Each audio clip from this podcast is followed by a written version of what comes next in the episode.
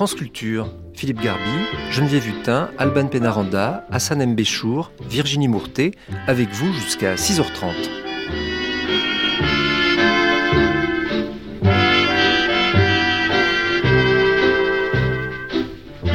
Nuit spéciale, Charlot a 100 ans.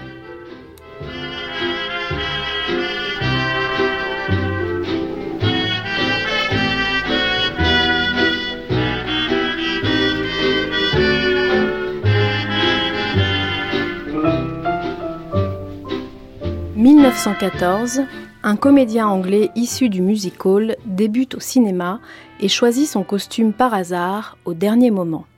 Une veste étriquée, un pantalon large, un chapeau melon, des chaussures trop grandes, une canne, une petite moustache noire, The Little Tramp, le vagabond, Charlot est né.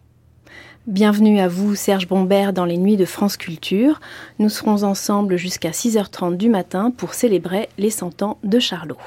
Bonjour Alban. Serge Bombert, vous êtes réalisateur. On vous doit notamment le documentaire L'enfer d'Henri-Georges Clouzot. Vous êtes également producteur, présentateur de télévision et fondateur de l'Obster Film. On connaît l'Obster Film pour son travail de production, d'édition, de restauration, on pourrait même dire d'exhumation de films anciens, disparus, oubliés, inachevés. Vous avez récemment réalisé avec Éric Lange La naissance de Charlot, un documentaire retraçant l'enfance et les premières années de la carrière de Charlie Chaplin. Comment est né Charlot. La première apparition de Charlot à l'écran est bien précisée. Elle date du 7 février 1914. Il y a donc 100 ans euh, exactement. Euh, mais en réalité, euh, l'histoire du personnage de Charlot remonte à bien évidemment plus de temps. Chaplin avait été un acteur de music hall. Il avait eu l'occasion d'y interpréter des rôles probablement proches de celui de Chaplin. Et donc le personnage était déjà en lui et construit en lui.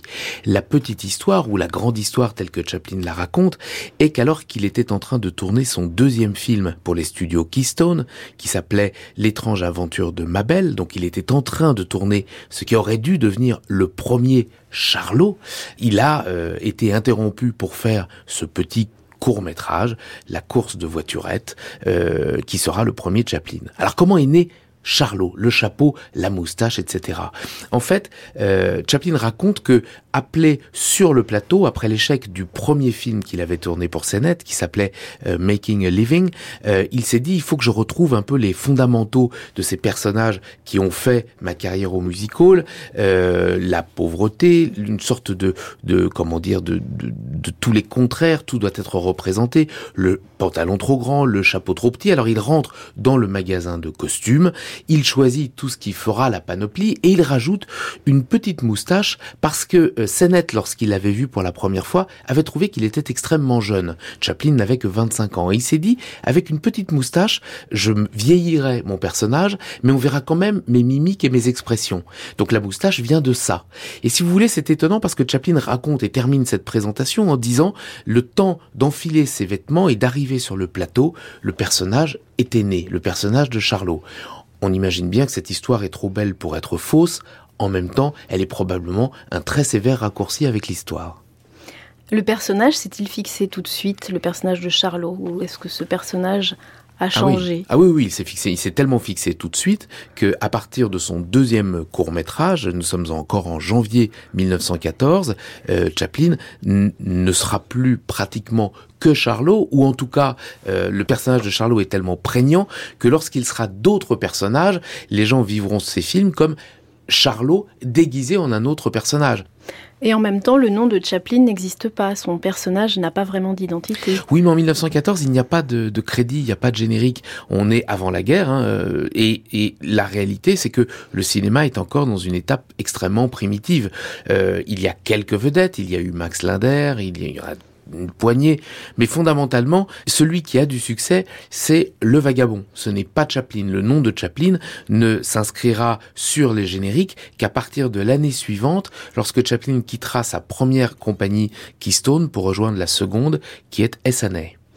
Et quelles sont les caractéristiques de ce personnage? Il fait des choses politiquement pas très correctes Le personnage, en fait, a la même apparence physique, mais il a beaucoup évolué au cours de l'histoire. Voilà. Mm. Au début, Chaplin est un, le Charlot, pardon, est un personnage comme on en retrouve sur scène, très vulgaire, avec des gags grossier. très Mm. grossiers, des coups de pied au derrière, des pots de banane, des poursuites, ce qu'on appelle le slapstick, c'est-à-dire en gros des baffes et des coups de bâton, avec des flics, parce que euh, Max Sennett, son producteur, avait racheté euh, les euh, costumes de la police de New York, euh, qui étaient mis au, à la réforme, donc il avait racheté tous ces costumes, et du coup il avait créé les personnages des flics, flics. de la Keystone.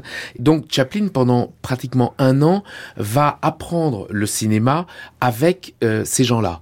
Et euh, il va commencer à faire mûrir son personnage, mais ce n'est qu'à partir de 1915 et surtout en 1916 que véritablement le personnage de Charlot tel qu'on le connaît aujourd'hui dans ses fondamentaux, un fondamental très comique et une autre dimension très euh, ro- romanesque, romantique, euh, l'apparition du, du rôle de la femme qui est autre chose qu'un faire-valoir, des gags un petit peu plus évolués, des regards aux spectateurs, des choses comme ça qui font que, que Chaplin, euh, en fait, va, va mûrir et, et quelque part, les grands Chaplin à partir de 1919-1920, le premier immense Chaplin étant évidemment euh, le gosse, The Kid, qui date de 1920, euh, il aura fallu 5-6 ans pour que le personnage, au-delà de son apparence physique, évolue et devienne le Charlot dont nous nous souvenons.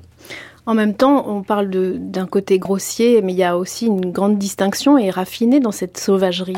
Il y a un côté très british peut-être aussi. Alors c'est très étonnant parce que euh, la première année donc Keystone, euh, Chaplin va tourner 35 films en un an. Alors ce sont évi- évidemment essentiellement des courts métrages qui durent parfois une demi-bobine, c'est-à-dire quelques minutes.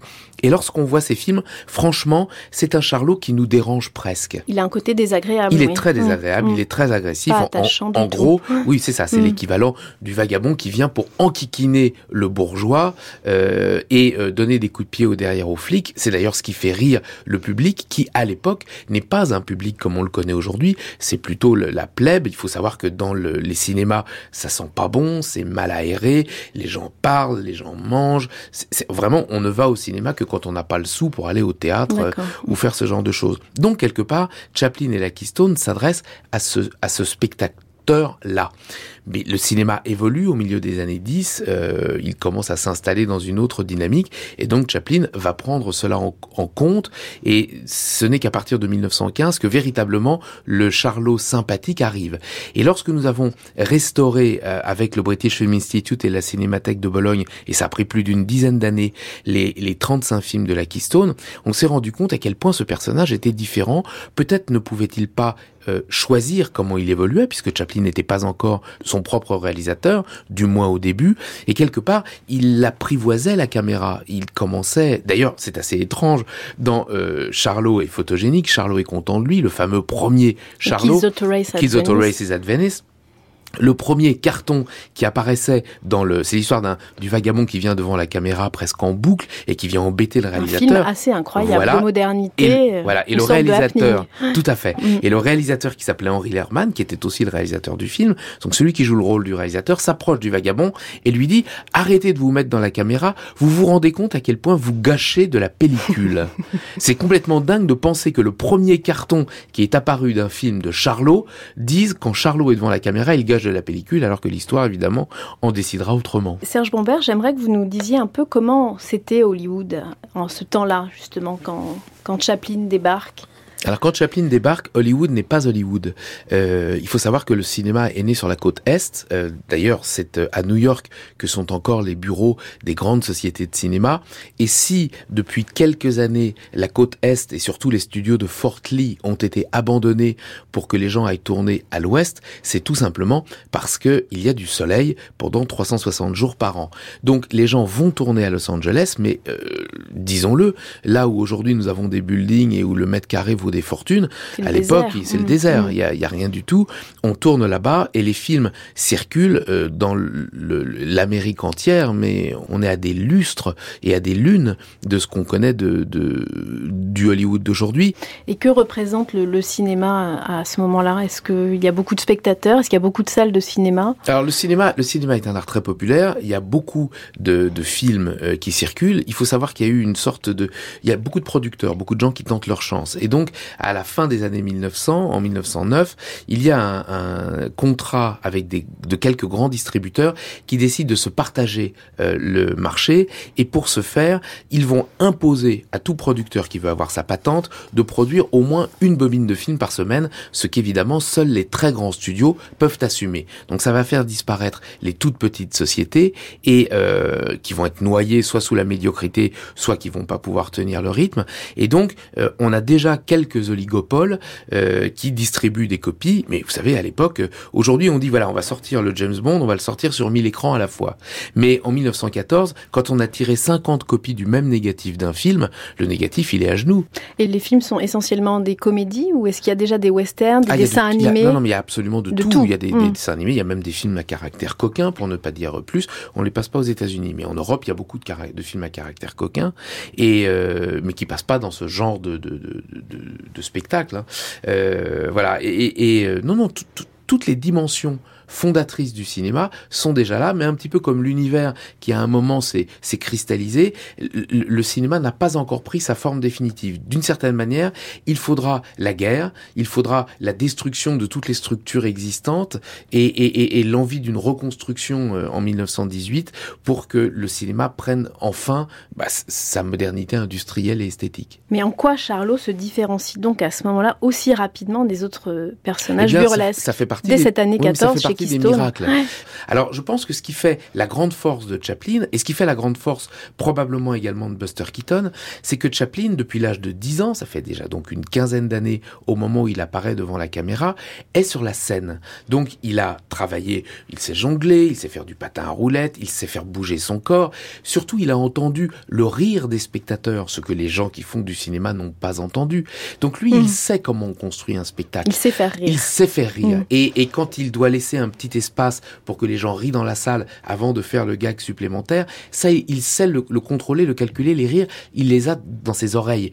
Il construit cette musique comique. Donc, quelque part, c'est probablement ça la supériorité et de Keaton et, Et de- euh, de- et, et de Charlie de Charlie. Chaplin. Serge Brombert, vous avez coédité avec Arte deux coffrets DVD, La naissance de Charlot, regroupant les courts-métrages restaurés de la période Keystone 1914, Mutual 1916-1917, et un troisième coffret sera disponible à l'automne prochain pour le centenaire de Charlot.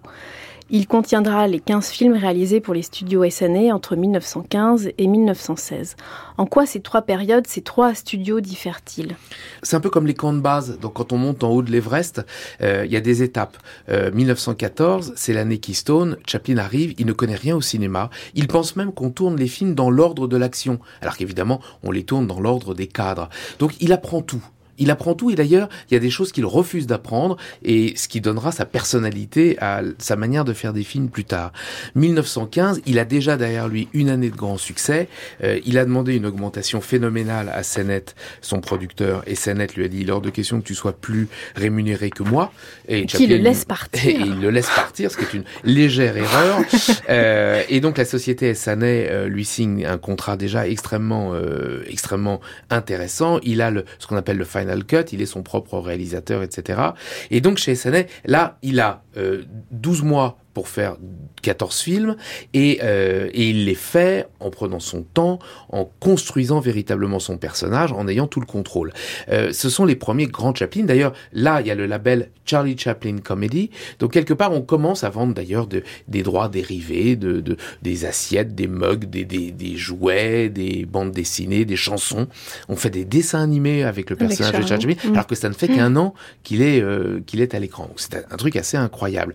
Et il va continuer à construire son succès, qui ne va pas se démentir. Et en 1916, alors là, il va carrément aller au, plus offrant, même si la SNL lui donne beaucoup d'argent. euh, Chaplin va obtenir 670 000 dollars, ce qui correspond à peu près à 30 millions d'euros aujourd'hui, pour réaliser une année, en une année, euh, 12 films. C'est pas Euh, énorme hein, comme budget. Ouais, pour l'époque. C'est Ouais. totalement surréaliste. Mais euh, la mutuelle a annoncé que Chaplin était la deuxième chose la plus chère au monde après la guerre qui avait lieu euh, au même moment en Europe. Et il rajoutait, et, et Chaplin le vaut bien. Parce que, euh, voilà, Chaplin, c'était la garantie du succès. Il pouvait payer tout l'argent qu'il voulait. Chaplin est éternel et il savait que sur le long terme, ça allait forcément fonctionner. Voilà, donc c'est une, c'est les trois grandes marches qui aboutissent à la fin de 1917. Chaplin décide de monter sa propre société de production et très peu de temps après de s'associer euh, avec euh, Griffiths, euh, Douglas Fairbanks et Mary Pickford pour fonder les artistes associés. Et ainsi, il deviendra le producteur, réalisateur, acteur, distributeur de ces films. Quelle est la meilleure période selon vous Keystone, Essané ou Mutual Oh, c'est Mutual, forcément. euh, quelque part, un musicien, plus un musicien travaille ses gammes, plus il est à l'aise sur son clavier, plus il s'est rendu compte de ce qu'il ne faut pas faire. Euh, non, la Mutual, ce sont... D'ailleurs, Chaplin disait que c'était les plus belles années de sa vie. Je, je pense que... Et il disait aussi que c'était les, les, meilleurs courts-métrages qu'il ait fait de son existence. Et c'est vrai qu'en 12 films, quand on voit Charlot Patine, Charlot Policeman, Charlot et le Comte, c'est toujours Charlot et quelque chose, ou Les Migrants, qui s'est appelé Charlot Émigrant, mais franchement, c'est voilà, euh, ce sont voilà, ce, sont 12 euh, diamants absolus qui, qui rayonnent au cœur de, de l'histoire du cinéma, comme le l'Everest de Chaplin, euh, court-métragiste.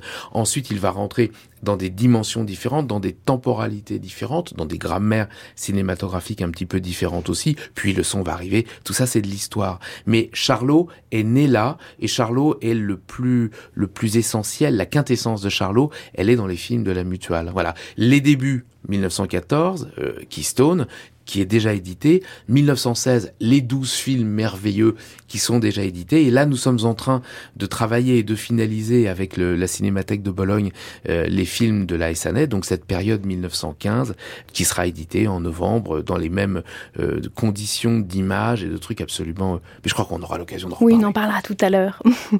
D'ailleurs, avant que nous nous retrouvions, je vous propose donc que nous écoutions les archives qui constituent la première partie de cette nuit spéciale Charlot à 100 ans sur France Culture.